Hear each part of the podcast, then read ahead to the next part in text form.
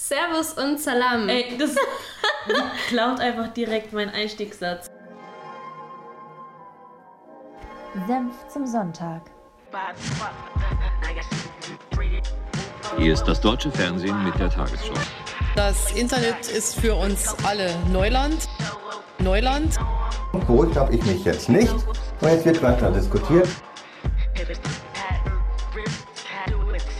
Halt, stopp! Willkommen zur 22. Folge Senf zum Sonntag. Ja, wir freuen uns, dass ihr alle wieder zuhört. Äh, ich bin hier natürlich wieder mit der wunderbaren Claudia. Und ich bin hier mit der nicht weniger wunderbaren Rebecca. Sehr schön. Ähm, Claudia, du hast wieder Themen aus Gesellschaft und Kultur mitgebracht. Mit dem Gepäck, auf jeden Fall. Was Ähm, ist denn da so mit bei dir im Gepäck? Ich packe meinen Koffer und packe aus. Thema Gesellschaft. Ähm, rede ich leider über eine Pegida-Demo. Was heißt leider, aber ja. Ja, Üblicherweise ist es so ein bisschen das, Downer-Thema. das Milieu, über das ich mich äh, Du und dein Rechtsextremismus. ist so. Ihr seid really close. Ja, auf eine Art und Weise. Ja. Auf eine Art und Weise sind wir close miteinander. Ähm, auf jeden Fall erkläre ich, erzähle ich euch ein bisschen was zur Pegida-Demo, die ähm, diesen Montag stattgefunden hat. Und ähm, zum Thema Kultur gehe ich ein auf das, womöglich das Comeback des Jahres. Jetzt was für ein gespannt. Comeback das ist? Hm, da müsst ihr bis zum Ende Oh dranbleiben. Gott. Okay, ich bin gespannt. Ähm, Politik rede ich über die Kaukasusregion Bergkarabach. Ich denke, einige haben davon schon mal gehört, aber eher so ein bisschen im Hintergrund.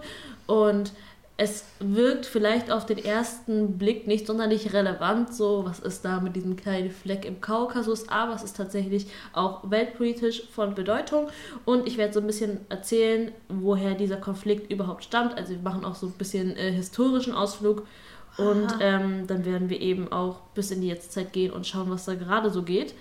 Und Sport gibt es eine kleine Geschichte in der italienischen äh, Fußballliga, in der Serie A.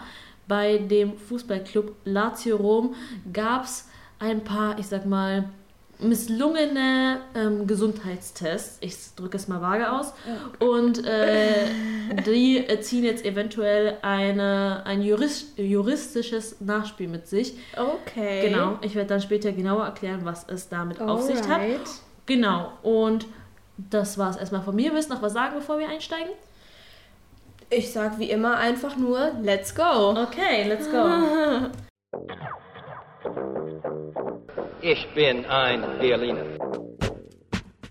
I'm a very stable genius. Wir haben so vieles geschafft, wir schaffen das. Wir schaffen das und wo uns etwas im Wege steht, muss es überwunden werden. Teil dieser Antworten würde die Bevölkerung verunsichern. Ich fahre gern nach Berlin, aber wissen Sie, was das Schönste an Berlin ist? Der Weg zurück nach Bayern.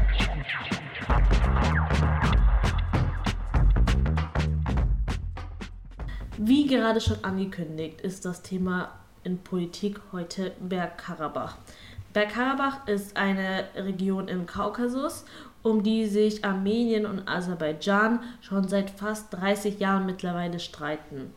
Das Gebiet gehört völkerrechtlich zu Aserbaidschan, aber dort leben mehr Armenier. Um zu verstehen, wieso dieser Konflikt jetzt schon so lange einhergeht, muss man ein bisschen zurück in die Zeit gehen und schauen natürlich, ähm, wo dieser Streit angefangen hat. Ähm, Armenien und Aserbaidschan fangen schon zu Beginn des 20. Jahrhunderts, als die beiden noch zum Russischen Reich gehörten, damit an, sich zu bekämpfen, bevor sie dann 1920 beide in die UdSSR eingegliedert wurden. Hey, hey. Die Sowjetunion gliedert dann Bergkarabach relativ wahllos zu Aserbaidschan an, obwohl damals schon mehr Armenier in der Region gelebt haben. Dann machen wir einen kleinen zeitlichen Sprung nach vorne, 1988. Ja. Das ist dieses Vorspulgeräusch, was ich gemacht habe. Ich bin zuständig für die Soundeffekte in dieser Folge. Sehr schön. ähm, und 1988, äh, wissen wir alle, ist die Sowjetunion so langsam gegen Ende hingegangen. Warum und hast du mich dabei jetzt so angeguckt? Ich gucke dich während des ganzen Gesprächs an. ähm, und Ich habe damit nichts zu tun, okay? das ist mir bewusst, da warst du nicht mal geboren. ja, eben. So, ähm, im Rahmen der Perestroika hat äh, eben die Sowjetunion Bergkarabach wieder Armenien angegliedert. Um kurz zu erklären, Perestroika, dieser Begriff schlummert vielleicht bei ein paar von euch relativ weit im Hintergrund. Ähm, es beschreibt einen Politikstil von Mikhail Gorbatschow, der ja damals an der Spitze der Sowjetunion war, Mhm. bedeutet Umgestaltung und er wollte eben äh, die Sowjetunion reformieren, unter anderem eben mehr Unabhängigkeit an einzelne Teilstaaten geben. Mhm. Und im Rahmen dieser Perestroika wurde eben Bergkarabach wieder in Armenien angegliedert, was aber vielen Leuten in Aserbaidschan nicht gefallen hat, woraufhin 32 Armenier bei einem Pogrom ermordet wurden. Als dann die Sowjetunion zusammengebrochen ist, wurden Armenien und Aserbaidschan 1991 unabhängig und Bergkarabach ruft seine eigene Unabhängigkeit aus, die aber international nicht anerkannt wird, weshalb zeitgleich eben auch der Krieg zwischen Armenien und Aserbaidschan wieder aufflammt um Bergkarabach und dieser Krieg geht dann bis 1994, wo dann eben ein Waffenstillstand vereinbart wird, also kein offizieller Frieden. Armenien besetzt Bergkarabach und auch umliegende aserbaidschanische Gebiete, um die Region eben auch geografisch an Armenien anzuschließen. Man muss sich vorstellen, Bergkarabach liegt eigentlich so mitten in Aserbaidschan und erst weiter ähm, westlich beginnt dann Armenien. Und ähm, die armenische Bevölkerung hat dann eben die aserbaidschanische Bevölkerung aus diesen Gebieten, die sie eingenommen haben, vertrieben. Dieser Krieg hat auf jeder Seite schätzungsweise 20.000 bis 30.000 Opfer gefordert und 100.000 Vertriebene. Seitdem gibt es immer wieder Zusammenstöße und der Konflikt hat sich ziemlich festgefahren. Und in den letzten sechs Wochen ist es jetzt nochmal wieder extremer geworden. Ähm, Aserbaidschan hat sehr viel Gelände gewonnen, mehrere tausend Menschen sind gestorben, bis letztendlich der armenische ähm, Präsident sich gezwungen gesehen hat, einen Friedensvertrag zu unterschreiben. Diese äh, Vertragsunterzeichnung ähm, erfol erfolgte mit Hilfe von Wladimir Putin, ähm, der da eben zwischen den beiden Seiten vermittelt hat. 2000 russische Soldaten sollen nun die Waffenruhe überwachen, weshalb es auch unwahrscheinlich ist, dass in diesem Zeitraum diese Waffenruhe missachtet wird, weil man ein bisschen zu viel Respekt hat äh, vor diesen 2000 russischen Soldaten, die eben zunächst auf fünf Jahre ausgelegt in dieser Region sein sollen. Okay. Dies ist auch. Ich mach kurz weiter oder willst du was sagen? Mm, Bevor du auf den Konflikt heute eingehst, Ja. Nur nochmal, ich glaube, das wäre ganz cool, so ein zusammenfassendes, glaube ich. Okay. Ähm, kurz zusammengefasst. Aserbaidschan oder Bergkarabach gehörte zuerst zu Aserbaidschan, dann wieder zu Armenien und dann, als die beiden unabhängig geworden sind, Nach dem Zerfall der Sowjetunion. nach dem Zerfall der Sowjetunion, hat Armenien, haben die, hat Armenien Bergkarabach besetzt und auch umliegende Gebiete und seitdem gibt es Krieg. Es gibt keinen offiziellen Besitzer in Anführungsstrichen dieser Region. Okay. Also Armenier leben da, es ist von Armenien besetzt, Ja. aber besetzen ist ja kein wirkliches, äh, kein völkerrechtlicher Ja. ähm, Zugehörigkeitsbegriff, sag ich mal. Ja. Genau. Ähm, wie gesagt, in den letzten sechs Wochen ist der Konflikt wieder hochgekocht, weshalb der Friedensvertrag unterschrieben wurde. Dies ist auch ein Zeichen an Erdogan, weil der Aserbaidschan unterstützt hat. Und ich wollte gerade sagen, wo kommt er denn jetzt her? Pass auf, da kommt jetzt nämlich die Weltpolitik ins Spiel. Die Türkei hat nämlich ein sehr schwieriges Verhältnis zu Armenien, um es vorsichtig auszudrücken, weil sie den Genozid von 1915 an den Armeniern durch das Osmanische Reich nicht anerkennen, weshalb Armenier und Türken nicht miteinander können, ganz grob gesagt. Ganz grob gesagt, aber Ja. wirklich ganz grob gesagt. Ähm, Russland hat zu beiden Parteien gute Beziehungen, verkauft an beide Parteien Waffen, Hi. steht aber näher an Armenien. Das hört sich nach uns an. Die Partnerschaft kann man natürlich eventuell auch religiös begründen, weil in Armenien mehrheitlich christlich-orthodoxe Menschen leben, während in Aserbaidschan mehrheitlich muslimische Menschen leben. Dieser Friedensvertrag war für Aserbaidschan ein Sieg. Die haben auf den Straßen gefeiert. Der armenische Regierungschef Nikol Pashin, Pashinjan, so, versucht sich eben zu rechtfertigen und sagt, wir hatten keine andere Wahl. Die Armenier protestieren gegen diesen Friedensvertrag. Sie haben sogar das armenische Parlament gestürzt Mhm. und den Parlamentssprecher zusammengeschlagen, weil dieser Vertrag ist für sie Verrat. Okay. Der Regierungschef hat für diese Demonstranten auch harte Strafen angekündigt, aber es gab teilweise sogar schon Armenier, die trotzdem an die Front gezogen sind, um weiterzukämpfen, weil sie diesen Friedensvertrag nicht akzeptieren wollen. Okay, warte, hast du nicht gerade gesagt, die sind auf die Straßen gegangen, haben gefeiert? Nee, Aserbaidschan. Aserbaidschan, okay. Genau, Aserbaidschan hat gefeiert. So. Ja, okay. Alright. Es ist ein bisschen kompliziert, Okay, ja. it's tricky. Ja. Ähm, Bergkarabach wird, ein Korridor zu Armenien erhalten, beziehungsweise der bleibt bestehen. Die umliegenden Gebiete werden aber zu Aserbaidschan zurückgegeben. Okay. Genau. Die Frage ist jetzt halt, die sich dabei stellt, dieser Friedensvertrag steht jetzt. Aber wie ich gerade schon erläutert habe, wird dieser Friedensvertrag von einem Großteil der armenischen Bevölkerung nicht wirklich anerkannt. Ja. Kann wirklicher Frieden bestehen, wenn ein Teil der Vertragsseite diesen Frieden nicht anerkennt? Weißt, äh, weißt du, woran mich das erinnert hat? An unser Gespräch letzte Woche. Nein. Oh. wow. Äh, Deutschland kennt eine ähnliche Geschichte, nämlich mit dem Weimarer Vertrag. Echt jetzt? Echt jetzt? Erläuter mal. Nein, es, war, es war ja damals ähnlich, als äh, Deutschland den Ersten Weltkrieg verloren hat und der Weimarer Vertrag äh, geschlossen wurde. Mhm. Ähm, der Weimarer Vertrag wurde ja von vielen Teilen der deutschen Bevölkerung abgelehnt, Abgelehnt, ja. wieso es überhaupt dazu kommen konnte, dass die NSDAP so viel Macht Ja, gewonnen hat. ja. Also ich will jetzt nicht sagen, dass in Armenien jetzt ähm, NSDAP 2.0 aufkommt, Ja. aber der Konflikt ähnelt sich, also Der Konflikt Ähnelt ähnelt sich, sich. ja. Aber weißt du, was ich meinte mit äh, Gespräch letzte Woche? Weil Nein. wir, weil wir ja darüber gesprochen haben in der letzten Folge. Ähm, kann es denn wirklich ein einheitliches, also es ist jetzt vielleicht bezogen auf eine komplett andere Sache, aber es ging um die Wahlergebnisse in den USA. Ah, ja. Und können Wahlergebnisse bestehen oder kann man von einer Mehrheit sprechen, wenn wirklich nur knapp die Mehrheit für jemanden gestimmt hat? Also, Ja. weißt du? ja. Also es ist ähnlich. Ab wann ist eine Mehrheit eine Mehrheit und ab wann, ähm, ja.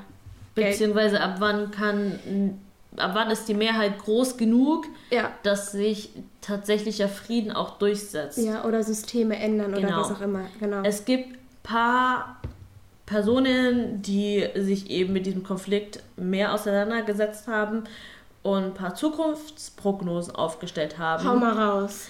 So, Zum Beispiel, Zwei, drei. Zum Beispiel ähm, meinte ein Experte, dass Bergkarabach früher oder später sowieso ähm, zu Aserbaidschan angegliedert wird. Und dann stellt sich halt die Frage, ob die Armenier vor Übergriffen geschützt werden, die da leben. wie, warum, wovon geht er aus, dass es Da, sowieso... das Problem, das, da komme ich jetzt nämlich dazu, ist, dass beispielsweise Aserbaidschan sagt, türkische Friedenstruppen werden auch anwesend sein und helfen, nicht nur die russischen. Während im offiziellen Vertrag nichts davon steht und auch Russland sagt, nee, die werden, es wird keine türkischen Truppen hier geben.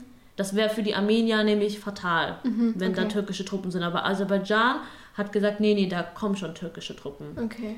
Und deswegen gehen manche davon aus, dass dieser Konflikt weiter eskalieren wird, dass es nicht nur einen Friedensvertrag geben wird, sondern dass Aserbaidschan irgendwann mal Bergkarabach voll übernehmen wird.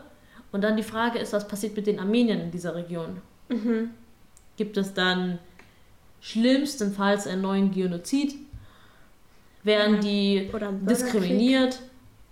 Solche Fragen. Äh, dieser, welche Flüchtlinge dürfen zurückkommen? Wie ja schon gesagt, es Ja. wurden auch ähm, auf beiden Seiten mussten viele Menschen fliehen. Jetzt gibt es diesen Friedensvertrag, man kann offiziell wieder in bestimmte Gebiete zurück. Mhm. Wer darf zurückkommen? Welche Auffangnetze gibt es für die Flüchtlinge? Und wie sind- sicher das wie sicher ist wird, es? ne? Das ist noch alles ungeklärt. Gibt es denn, ähm, ich weiß, also unterscheidet sich die, also ich meine, das ist ja geografisch, befindet sich ja Bergkarabach in, In Aserbaidschan. Aserbaidschan. Ja. Dementsprechend, was haben die für einen Pass, was für eine offizielle Nationalität tragen die, weißt du das? Also kann man. Also kann, sie, sie haben nicht die Nationalität von Aserbaidschan auf jeden Fall. Okay. Ich glaube, also ich glaube, sie haben die armenische Staatsbürgerschaft.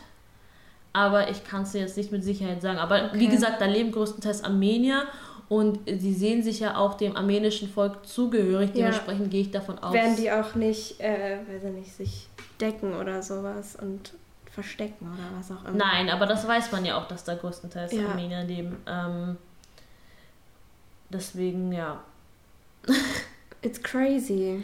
Ich Weil das kommt, also es ist nicht komplett untergang, untergegangen in den Medien. Es, also weil du es hat meintest, stattgefunden, Genau. aber ich finde, ähm, dieser Konflikt ist schwer zu verstehen, wenn man nicht seinen historischen Hintergrund kennt. Und was eben auch wichtig ist, was ich vielleicht noch am Ende sagen will, ähm, wie gerade schon erwähnt, ist jetzt Russland wieder als Weltmacht dort aktiv. ja, Und dadurch, dass sie jetzt auch wieder Truppen in Aserbaidschan haben, haben sie jetzt auch wieder in allen ehemaligen Sowjetstaaten ihre eigenen Truppen drin. Nämlich Aserbaidschan war der einzige Staat, in dem keine russischen Truppen stationiert waren. okay. Und dadurch haben sie natürlich diese Region wieder mehr gesichert, haben auch ein besseres Verhältnis zu der Türkei aufgebaut. Sie waren zwar nicht beim Aushandeln des Friedensvertrages dabei, aber dadurch, dass Aserbaidschan ja als Sieger herausgeht, ist es auch automatisch ein Sieg für die Türkei. Okay. Das ist, also in der Region haben irgendwie beide Mächte auf verschiedene Weise, aber beide Mächte haben gewonnen irgendwo. Und naja, ich würde sagen, Russland ein bisschen mehr, weil sie wirklich offiziell beteiligt sind und nun ja, beide Seiten sie irgendwie als guten Verhandlungspartner gesehen haben. Aber es ist auf jeden Fall weltpolitisch schon relevant. Und es ist spannend zu sehen, wie das jetzt noch in der Zukunft weitergeht und ob dieser Waffenstillstand tatsächlich auch gehalten werden kann. Becky, letzte Frage an dich. Ja. Ähm, die Medienberichterstattung in Deutschland.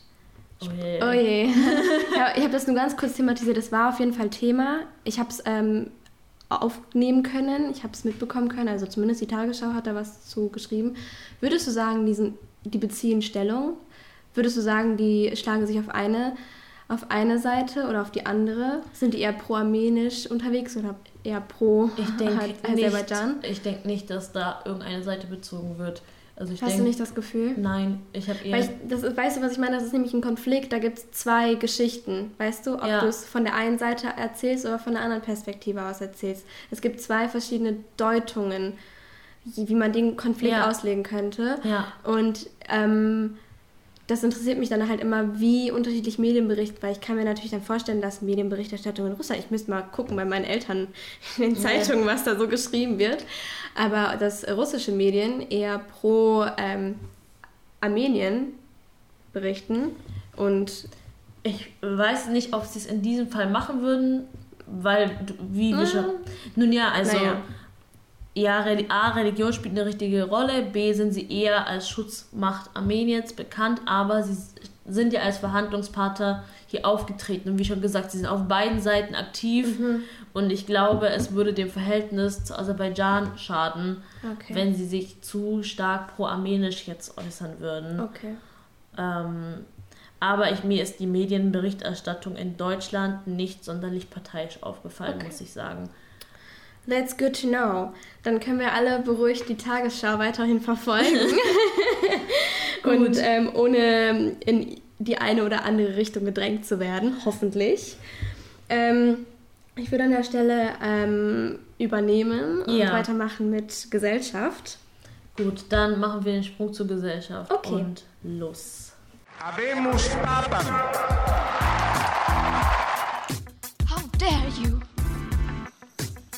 Stolen my dreams and my childhood with your empty words.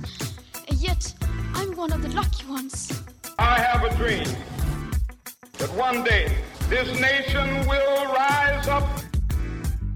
And we all, we all living in one world. I just arrived from Germany and I love you. Wir springen jetzt kurz nach Dresden, denn da ist diese Woche etwas, ähm, ich sage mal, Kontroverses passiert. Es ist nämlich so, dass am 9. November tatsächlich ähm, deutschlandweit Gedenkfeiern abgesagt werden mussten. Gedenkfeiern für die Opfer der Reichspogromnacht, ähm, die ja sonst normalerweise üblicherweise am 9. November stattfinden. Währenddessen wurden Demonstrationen der fremdenfeindlichen Bege äh, Bewegung Pegida ohne weiteres genehmigt. How the hell is that possible? Frage ich mich da. ähm, jedes Jahr um diese Zeit wird nämlich eigentlich äh, an die Ereignisse vom 9. November 1938 erinnert, ähm, die sogenannte Reichspogromnacht. Ähm, das ist die Nacht vom 9. auf den 10. November 1938 und gilt als erster Höhepunkt des nationalsozialistischen Antisemitismus. Damals wurden deutschlandweit Synagogen angezündet und jüdische Geschäfte zerstört. Mitglieder der jüdischen Gemeinde wurden verschleppt, misshandelt und ermordet. Die Pogrome des 9. November sind zu dem Zeitpunkt leider nicht der erste Gewaltausbruch gegenüber Jüdinnen.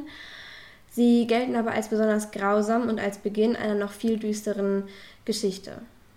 Ähm, in diesem Jahr mussten die meisten Gedenkveranstaltungen aufgrund von Covid-19 abgesagt werden. In kleineren Kreisen haben PolitikerInnen und VertreterInnen der jüdischen Gemeinde deutschlandweit Grenze niedergelegt und haben somit den Ereignissen gedacht. Eine offizielle Veranstaltung im größeren Rahmen gab es jedoch nirgends. Auch nicht in Dresden. In Dresden gab es am 9. November, wie ich bereits aber schon sagte, jedoch was ganz anderes, nämlich eine Pegida-Demo. Und zwar keine illegale Demo, nein, sie war offiziell genehmigt. Zu den sogenannten großen Dresdner Abendspaziergängen trifft sich die fremdenfeindliche Pegida nämlich, wenn die Politik es erlaubt, wöchentlich, immer montags auf dem Altmarkt in Dresden. Und ausgerechnet am vergangenen Montag, einem sehr bedeutenden Montag, hat es die Politik eben zugelassen. Er hat gesagt, ja, du, kein Problem, könnt ihr machen. Auf ihrer Homepage schreibt die Pegida zwar, dass, ich zitiere, nirgendwo sonst man sich so stark vom Nationalsozialismus distanzieren würde. Als bei denen. Als bei denen. Okay. Das ist ein Zitat. These. Das ist ein Zitat, was ich so übernommen habe von der Homepage. Gleichzeitig relativiert äh, sie jedoch die Ereignisse vom 9. November 1938, indem sie betont, und das habe ich nicht zum ersten Mal gehört, dass auch andere wichtige Ereignisse an diesem Tag passiert sind. Der 9. November gilt generell als historisch sehr bedeutend, weil sehr viele Ereignisse halt passiert sind. Das stimmt tatsächlich. Zum Beispiel der Mauerfall. Das, das stimmt. stimmt. Ja. Das stimmt, aber diese Ereignisse konkurrieren ja nicht miteinander. Das stimmt auch. Noch widersprüchlicher erscheint die erste Behauptung, wenn man sich die Redner der Veranstaltung am Montag ansieht. Ehrengast war niemand anderes als Andreas Kalbitz. Ehre. Ehrenmann. Ja. Ehemaliger Brandenburger AfD-Chef, der vom, der vom Verfassungsschutz mittlerweile als rechtsextrem eingestuft wird. Genau. Jo. Die jüdische Gemeinde in Dresden zeigte sich erschüttert, obviously, und fassungslos über die Geschmacklosigkeit der Veranstaltung und die Ignoranz der Politik. Der Landesrabbiner Sachsens sagte, es sei absolut geschmackslos und geschichtsvergessen, dass eine solche Demonstration am 9. November durchgeführt werden darf. Die Stadt Dresden lasse zu, dass, ich zitiere, rechtsextremistisches, antisemitistisches, an, ach, rechtsextremistisches, antisemitisches und islamophobes Gedankengut auf offener Straße skandiert werden darf. Der Stadtsprecher der Stadt Dresden sagte hingegen, es gebe, ich zitiere schon wieder, äh, es gebe keine gesetzliche Grundlage, das Verfassung, Versammlungsrecht für Pegida einzuschränken, auch nicht an solchen Tagen wie dem 9. November, der von vielen als unpassend empfunden wird. Bam. Was nach dieser Woche also bleibt, gesellschaftliche Zerrüttung, ein rechter Mob, der sich bestätigt fühlt in da seiner Daseinsberechtigung und jüdische Gemeinden, die sich von der Politik absolut im Stich gelassen fühlen. Was ich an der Sache nicht verstehe, ist, dass der ähm, Sprecher der Stadt Dresden einerseits sagt, dass das Versammlungsrecht nicht eingeschränkt werden darf, ja. aber das nur auf Pegida bezieht. Ja. Das verstehe ich nicht. Das verstehe ich auch nicht. das verstehe ich halt auch nicht. Mm, ich weiß tatsächlich nicht, von wem die Initiative, also ich glaube, da greifen halt nochmal andere Mechanismen, weil diese Gedenkfeiern oder Gedenkveranstaltungen, feiern ist so ein bisschen grotesker Ausdruck, Ja. ähm, Gedenkveranstaltungen unter eine andere Regelung fallen, weil Großveranstaltungen generell abgesagt wurden, deutschlandweit, Okay. denke ich. Und das ja eine Demonstration ist. Ich Ja. glaube, hätten, hätten diese Gemeinden eine Demo angemeldet oder sonstiges, wäre das vielleicht auch noch was anderes gewesen, aber I don't know. Ich meine, ist es die Zeit. Äh, Ah, das macht trotzdem. Also, ich verstehe deine Argumentation, aber. ist nicht meine Argumentation, Nee, das ich, ja, aber ich meine, ähm, gesundheitstechnisch macht es halt trotzdem keinen absolut Sinn. keinen Sinn. Ich weiß. Und es ist einfach auch diese. Wie unempathisch muss man sein? Ja. Aber ich meine, wie unempathisch muss man sein, um überhaupt bei Pegida mitzulaufen? Dann ist dir, glaube ich, auch der Tag egal. Oder? Ich glaube, niemand war- denkt, ah ja, ich bin Vollblut-Pegida-Mitglied, aber 9. November, oh, da posiere ich mal kurz. Das, das Ding ist, ich glaube tatsächlich, also man darf die Pegida nicht mit anderen, also man muss, muss vorsichtig sein, die Pegida mit anderen rechten Organisationen zu vergleichen, weil ich glaube, die, ich, ich meine noch nicht mal die Begründer und die Organisatoren, von denen rede ich nicht, aber die Anhänger und die unteren Anhänger, glaube ich. Weil ich denke, das sind tatsächlich Menschen, die in erster Linie gar nicht denken, wir sind so am rechten Rande. Die denken nämlich, glaube ich, wir sind die Mitte. Und wir sind ja alle, alle so liebe Schäfchen. Deswegen kaufen die das auch vollkommen ab, dass auf dieser Homepage steht, wir distanzieren uns ganz klar vom Nationalsozialismus, weil die halt echt denken, Ich würde dir da tatsächlich widersprechen. Ähm, ich glaube, zu der Pegida-Anfangszeit hätte ich dir noch zugestimmt.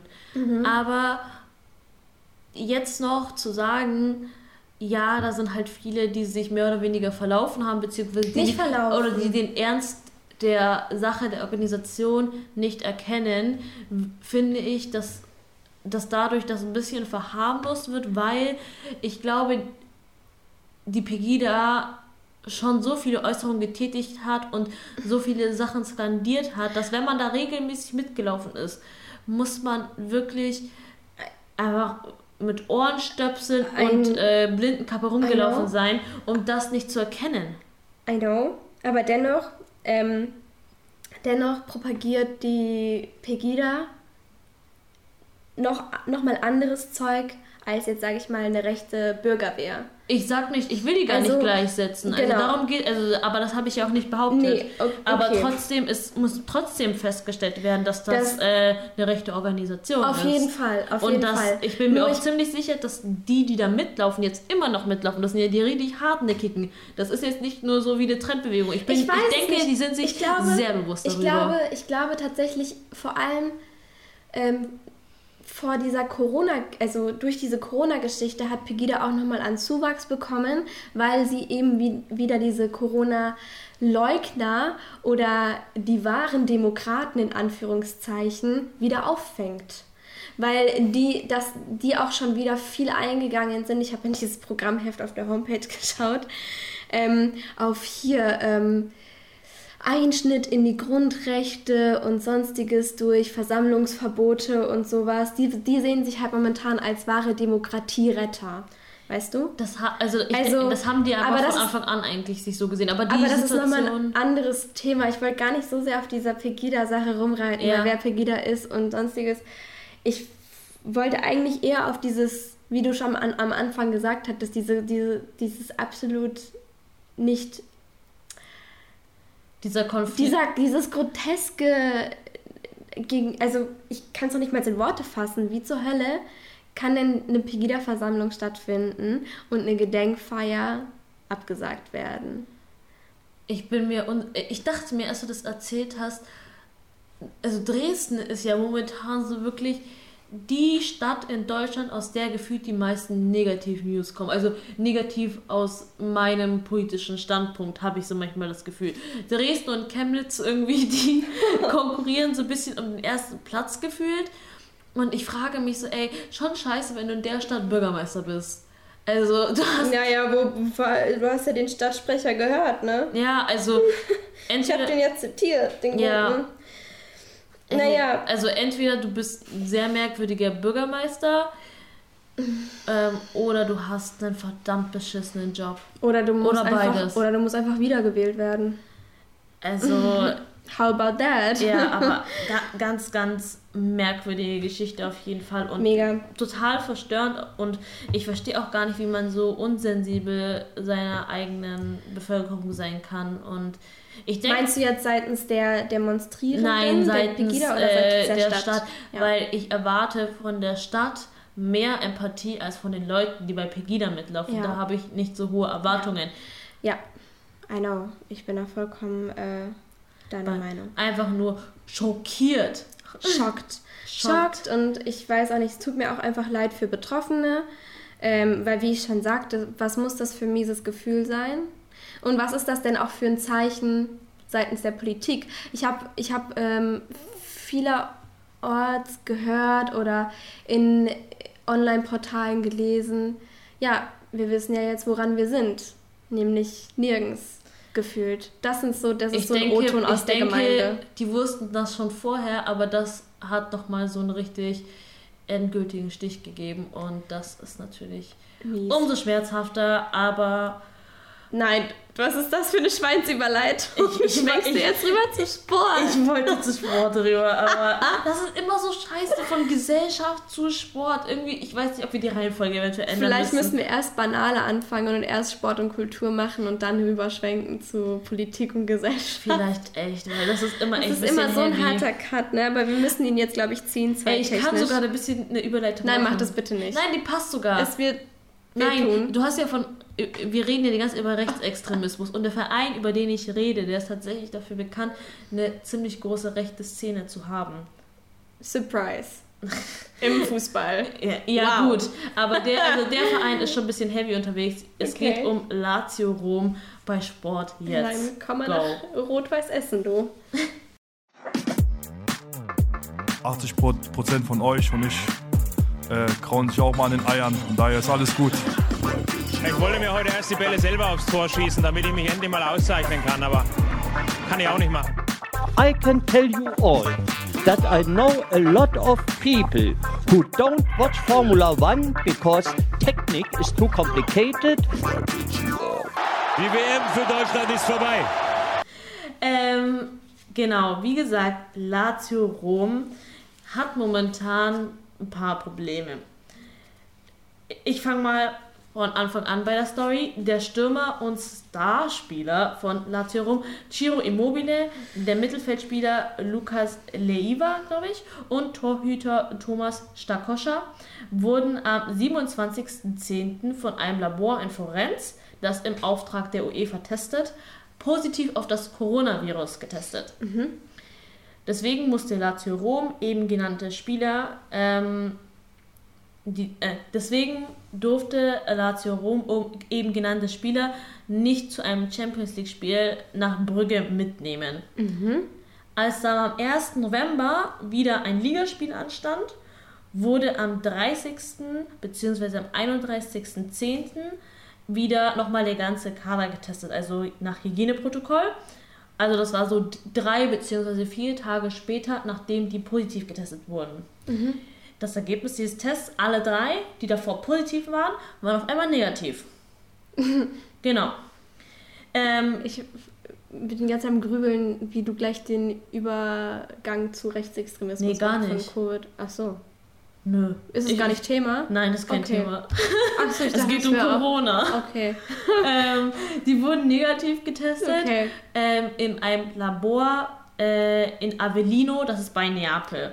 So. Okay, also die wurden erst, po erst positiv getestet und einige kurze Zeit, viel zu kurze Zeit später Genau, negativ. erst das Labor in Turin hat erst gesagt, die sind positiv. Drei, Florenz. äh, Labor in Florenz. Stimmt. Tut mir leid, das Labor in Florenz hat gesagt, sie sind positiv und dann ähm, drei beziehungsweise vier Tage später wurden sie äh, negativ. Ich muss nur lachen, sorry, weil das ist das Sportthema und alles, was mir an Facts im Kopf bleibt, ist ist, die die, Stadt. Stadt.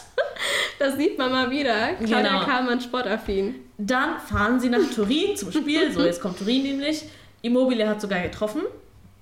Am 1. November, dann am 2. November, also einen Tag später, gibt es wieder Tests. Diesmal wieder zurück in Florenz, wegen eines Champions League-Spiels in Moskau. Dieselben drei Spieler, die negativ getestet wurden, sind plötzlich wieder positiv. Die durften dann eben nicht zum Spiel, am 4. November fahren, obwohl sie am 3. November nochmal Tests haben machen lassen, wieder in Avellino und da waren sie wieder negativ. Ich frage mich gerade, ob ähm, es nicht vielleicht einfach äh, in Florenz eine gegnerische Mannschaft gibt und die die so ein bisschen bashen wollen. Nee, nee, nee. Pass auf. Mann. Lazio wollte auf Basis dieser Ergebnisse vom 3. November, wo sie negativ waren, die drei Betroffenen auch für das Ligaspiel am 8. November aufstellen lassen. Mhm. Aber die Serie A dachte sich so, ein bisschen merkwürdig, was hier gerade abgeht, hat neue Ergebnisse angefordert, nämlich in einem Labor in Rom, also jetzt nicht. Also ein drittes Labor. Ein drittes Labor. Die haben wieder alle positiv getestet. Okay. Deshalb mussten sie aus dem Kader gestrichen werden. Ne? Also wie dir auffällt, da ist vielleicht ein Muster. Ach, du. Es gibt so ein Labor, das die konstant nicht positiv testet. Dieser Vorfall wurde aufgedeckt von einer Sportzeitung, Gazzetta dello Sport, ähm, und die Staatsanwaltschaft ermittelt seitdem. Sowohl bei Lazio Rom als auch bei dem Labor in Avellino wurden verschiedene Dinge beschlagnahmt äh, bezüglich der Tests. Gegen den Laborchef äh, wurde oder wird jetzt wegen Verdachts auf Fälschung von Testergebnissen ermittelt. Das Delikt fahrlässige Verbreitung einer Pandemie kann mit bis zu zwölf Jahren geahndet werden. Jesus. ja. Ja, aber zu Recht. Aber stell dir vor, nur weil ein Fußballverein drei Spieler unbedingt auf dem Feld haben wollte, fälschst du Ergebnisse und kommst eventuell für zwölf Jahre in den Knast. Ja, wer weiß, wie viel Kohle die dafür bekommen haben. Ja, und die Kohle bringt dir am Ende auch nicht Ja, aber Jahre Menschen zurück. haben schon sehr viel Scheiße für sehr viel Geld Das gemacht. stimmt, So. aber ich weiß nicht, wie viel Geld die da haben in der Fußballmannschaft, das ihnen zur viel, Verfügung steht. Aber ähm, ja, crazy. Aber ich, wie dumm das auch geplant ist, ist doch klar, dass es auffliegt. Also entweder bestichst du alle Labore oder du lässt dich nur in einem Labor testen. Friends. Ich, ich verstehe es auch Ich- nicht. also das war so ein bisschen dumm. Ich, ich bin von dieser ganzen Story einfach nur verwirrt und ich verstehe auch nicht, wie wieder un, nicht nur unempathisch, aber wie dumm man sein kann. Wer genau jetzt? Wie, wie unvor Lazio Rom, wie unvorsichtig man sein kann, Ja. wie egal an- man, die sind denen wirklich. Die Scheißegal. wussten, dass die Corona haben und es war denen scheißegal und die haben die trotzdem mit allen Spielern da draußen nicht nur mit ihrer Mannschaft, sondern mit der gegnerischen Mannschaft aufs Mein- Feld geschickt. Meinst du, das war abgestimmt mit den anderen Spielern? Haben die gesagt, ja, okay, dann steck mich halt an. Ich glaube nicht. Aber ich denke, also ich denke, die drei wussten Bescheid. Ja. Ich kann mir das nicht vorstellen, dass die die nur nicht informiert haben. Der Manager war, ne, ja. Weil die mussten ja dann, die wurden ja auch dann wieder aus dem Kader gestrichen etc. Der musste ja auch ein Grund genannt werden, wenn sich an der Leistung lag. Die wussten ja, was Sache ist, mit Sicherheit. Aber es war halt einfach allen Beteiligten relativ egal, weil die haben wahrscheinlich keine Symptome aufgezeigt Mhm. und dachten sich so, ja ganz ehrlich, ich habe keine Symptome, ich kann spielen. Ähm, wir sind hier alle Sportler, was soll schon passieren? Also so stelle ich mir das vor. Oh, ich hasse das, ne?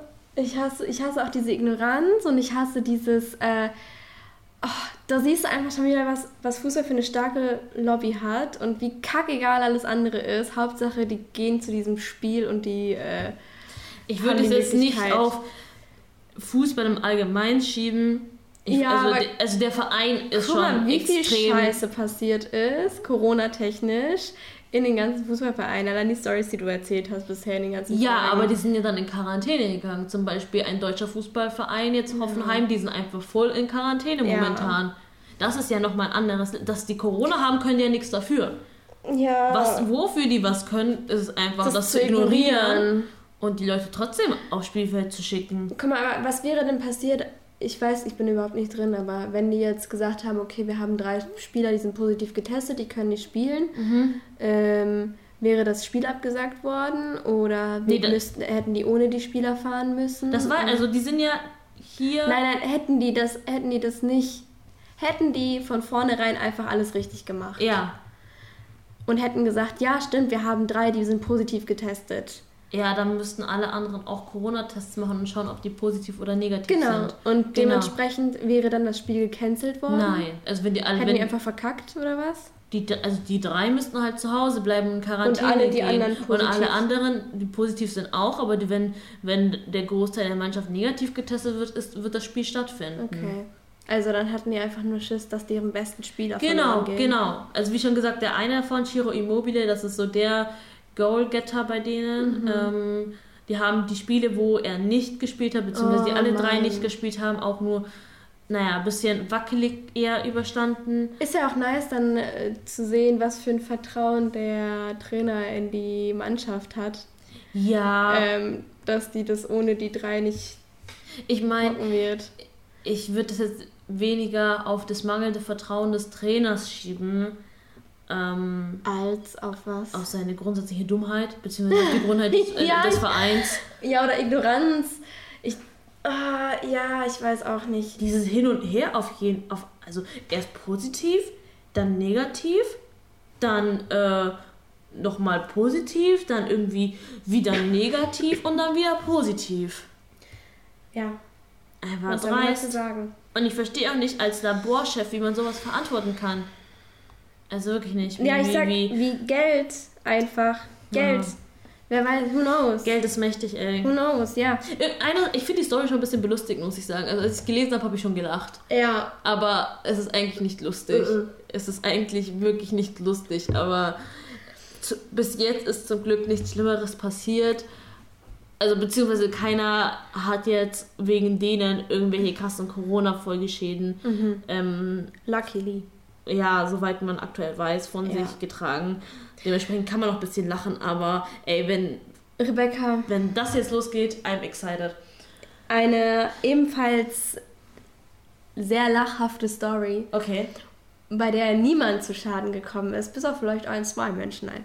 Aber ähm, über die man guten Gewissens lachen kann, die kommt jetzt nämlich.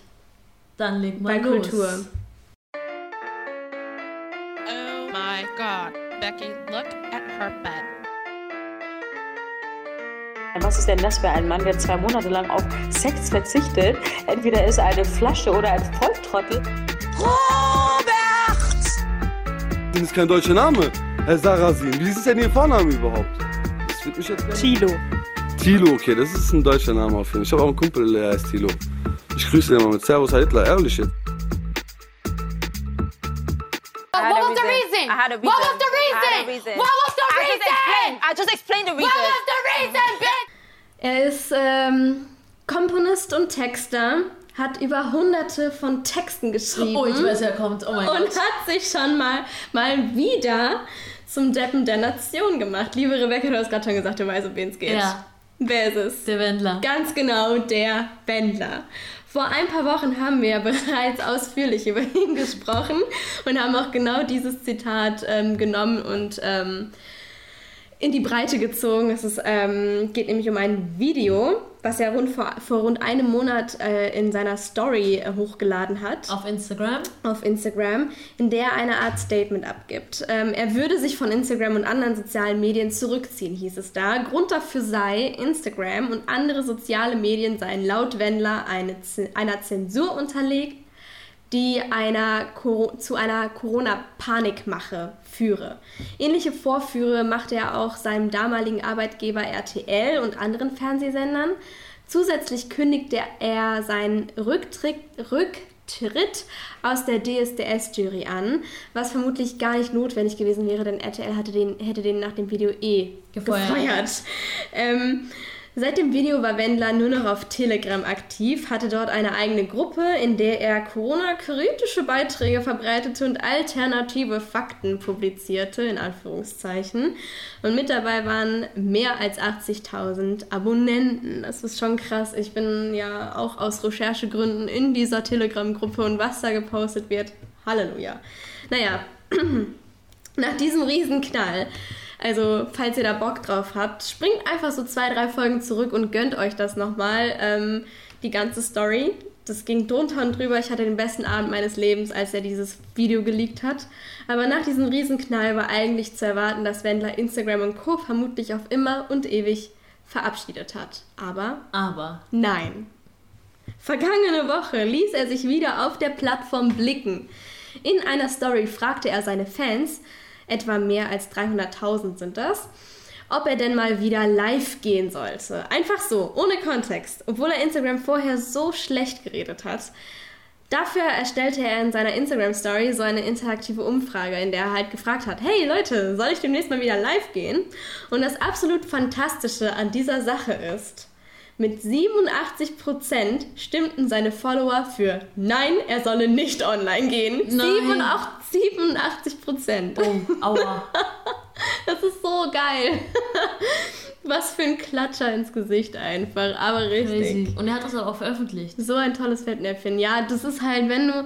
Stimmt, wenn du drückst, siehst du es ja. Wenn du drückst, wenn du, wenn du abstimmst, dann siehst du ja, wie viele für und dagegen gestimmt Stimmt. haben. Und im Endeffekt waren es irgendwie 87 Prozent. Also. Ach, crazy. Das ist eine eindeutige Mehrheit, sage ich da mal. Aber das Beste kommt natürlich noch. Abgesehen davon, dass dieses Schamergebnis für alle Menschen einzusehen war, hat Michael Wendler verkündet, er würde dennoch einfach so online gehen. Ja, trotzdem. ja, trotzdem. Juckt ihn nicht. Ja. Juckt ihn nicht, was die Mehrheit sagt. Ist ihm überhaupt nicht peinlich, dass ihn eigentlich keiner sehen will oder hören will, um ihn einfach mal zu zitieren. Egal. Egal. Der beste Kommentar kam von Wendlers Erzrivalen, tatsächlich von Oliver Pocher, obwohl ich ihn eigentlich überhaupt nicht mag. So ganz persönlich. Ähm, So hatte ganz ich- persönlich, ganz so, ihr- persönlich. ihr kommt einfach beide nicht wir miteinander kommen gut klar. einfach, wir haben es versucht, aber es Das geht, einfach nicht. Du und die Amira, ihr seid auch nicht so eng, ne? Nee. Ah, ja. Ähm, aber er hatte halt gesagt, ähm, er hatte, der hat direkt angefangen natürlich so mit Sticheleien. Äh, Ja. ne? Das äh, geht zwischen denen irgendwie schon immer so hin und her, dass die sich so ein bisschen gegenseitig bashen. Aber er ist auf diesen Zug aufgesprungen und hat dann geschrieben, 30.000 Ja und über 200.000 Nein. Das ist eine Mehrheit. Oder wie Trump sagen würde, Wahl gewonnen. True. True. Pocher zielte dabei gekonnt sowohl auf die US-Wahlen ab, als auch auf einen Post, den Wendler vor kurzem verfasst hat. Wendler zeigte ähm, sich vor kurzem nämlich als Trump-Supporter und verkündete, er würde den Sieg Joe Bidens nicht anerkennen, Trump sei noch immer Präsident. Das, Das- passt wieder perfekt Das ist Bild. natürlich eine sehr wackelige Situation jetzt für Joe Biden, wenn Michael Wendler Das die gesagt Wahl nicht anerkennt. Das, das ändert nochmal alles. Er als Wahlamerikaner in Southwest Florida. Ja. Sorry. Ja, also ich persönlich muss ja sagen, ich nehme an, dass dem Wendler so langsam die Kohle ausgeht tatsächlich und er jetzt ein bisschen Angst hat, dass er sich ähm, mit diesem Corona-Video eine Menge kaputt gemacht hat. Ist er denn jetzt live gegangen? Ähm, noch nicht, aber es kommt. Es kommt, Okay. es ist angekündigt. Er wird es machen. Er wird trotzdem live gehen. Wirst du es anschauen? Natürlich. Ich, äh, front row. ähm, aber meine Vermutung ist, wie gesagt, dass er, glaube ich, einfach wirklich äh, so ein bisschen knapp bei Kasse ist. Ähm, vor ein paar Tagen hat er nämlich ein weiteres Video veröffentlicht, irgendwie Anfang November, in dem er sein erstes Statement, dieses Corona-Video, ein bisschen relativiert, aber irgendwie dann halt auch doch nicht. Also er entschuldigt so, sich so ein bisschen, zieht sich so ein bisschen zurück, ähm, streitet ab, dass der ein Aluhutträger ist und meint so, ja, aber was ich eigentlich sagen wollte, ich bin nur regierungskritisch, maßnahmenkritisch, Corona-Maßnahmenkritisch. Also- Corona gibt es, ja, ich leugne es nicht. Aber die Maßnahmen, Masken tragen und Versammlungsrecht und sowas, ich bin da Ich voll- meine, man darf ja Dinge kritisieren, ne? Es, Das ist das eine, aber wenn du in Äh. der Telegram-Gruppe bist und mal guckst, was da so abgeht, der hat Collagen gepostet von Fotos von Massenmengen vor dem ähm, Bundestagsgebäude Ja. mit Deutschlandflaggen und äh, Hetze-Überschriften. Es ist heft, es ist, das ist, das das ist halt nicht kein Kritik. Kritiker mehr. Er Es ist, ist- einfach nur Nee, es ist einfach nur ein Hetze. ekliger Hetzer, ey. Ja. Der noch scheiß Musik macht. Ja, das ist eine andere pass Sache. auf, ja. Aber ähm, in diesem Video hat er nicht nur das ganze Zeugs relativiert so ein bisschen und sich so Schein entschuldigt, ähm, er hat aber vor allem auch seine Frau Laura Müller, die ja auch für sich eine Persönlichkeit ist, in Schutz genommen. Denn ähm, nach Wendlers Corona-Statement hat auch sie viele Arbeitsaufträge tatsächlich verloren, die ihr einfach gekündigt wurden. Und ich glaube, sie war so le Wendlers letzter Geldhahn, so ein kleines bisschen, weil er dachte, ja, okay, gut, die SDS-Jury kann ich jetzt nicht machen, aber Laura, die war im Playboy, ähm, die macht das. Ja. Die macht das jetzt, die holt einfach die Kohle. Sie ist, ähm, Sie ist die Powerfrau im Haus. Sie ist die Powerfrau im Haus. Eigentlich. Sie macht das Geld. Businesswoman. Sie macht das Geld, aber leider Auch nicht mehr. auch nicht mehr. Schade. Kaufland hat den beiden ja quittiert. Ähm, ich weiß nicht, was Laura sonst noch so gemacht hat. Also sie hat sehr viele Follower auf Instagram und so weiter. Aber ja, er hat die so ein bisschen geschützt und gesagt, hey, hey, also das, was ich sage, ist das eine, aber lasst Laura aus dem Spiel. Nicht Laura. Ja. Er hat ja fast schon was Väterliches. Ups. Ups. Äh. Next. ja.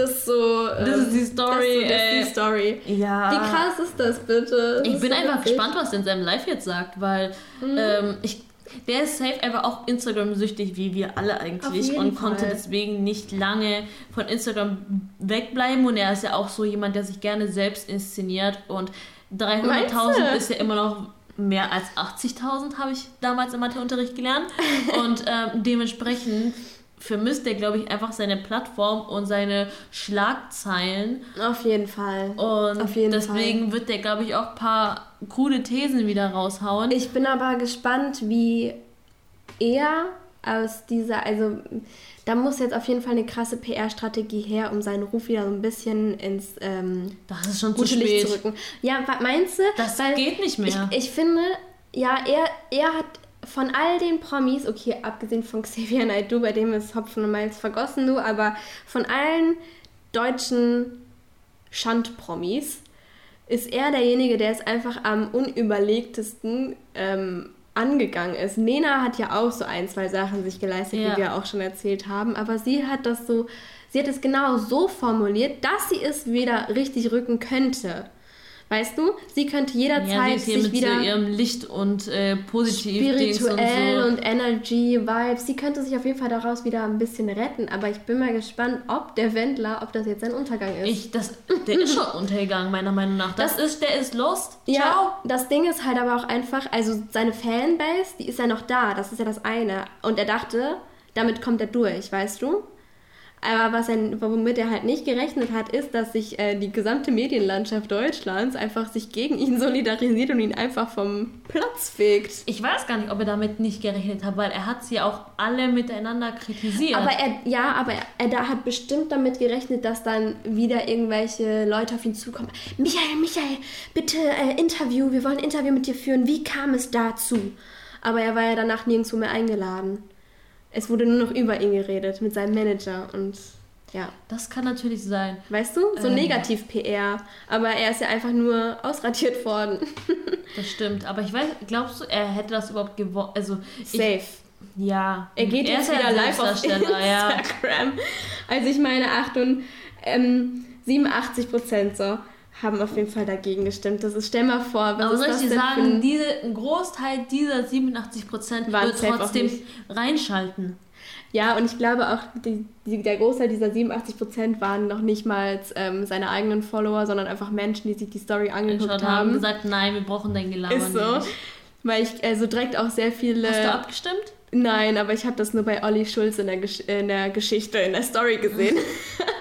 in der Geschichte auf der sozialen Plattform. Um, Instagram. ja. Ich bin. Ich werde es mir auf jeden Fall nicht anschauen. Ich mir schon, Mann. Mit ich Popcorn. weiß, deswegen äh, lasse ich mir von dir einfach eine Zusammenfassung geben. In der nächsten Folge. Genau, und spare mir die Zeit und mache was anderes. Zum Beispiel Bachelorarbeit schreiben, richtig. Wir reden nicht darüber. ähm, und äh, ich, ich bin ready für nächste Woche für mehr Entertainment auf jeden Fall. Ich bin so ready. Aber weißt du, ich bin froh, dass wir diese Reihenfolge haben, weil stell dir vor, wir würden Politik aufhören, aus der Folge gehen. Ja, genau. Das wäre so richtig Depressed Mode. Ja, und außerdem bleiben alle nur dran für diesen Kulturteil und dann hören die das auch wenigstens bis zum Ende. Hier nochmal live unsere PR-Analyse. ähm, wir bedanken uns für die, die bis zum Ende zugehört haben. Wir hoffen, ihr hattet äh, auch ein bisschen Spaß und habt was dazugelernt. Ähm, willst du noch was sagen? Falls ihr Kritik, Anmerkungen, Anregungen, ähm, Liebe für uns habt, dann schreibt uns einfach auf ähm, Senf zum Sonntag. Ihr dürft uns rein Instagram. theoretisch auch Hass schreiben, aber erwartet keine Antwort, beziehungsweise erwartet dann auch ein gutes Clapback.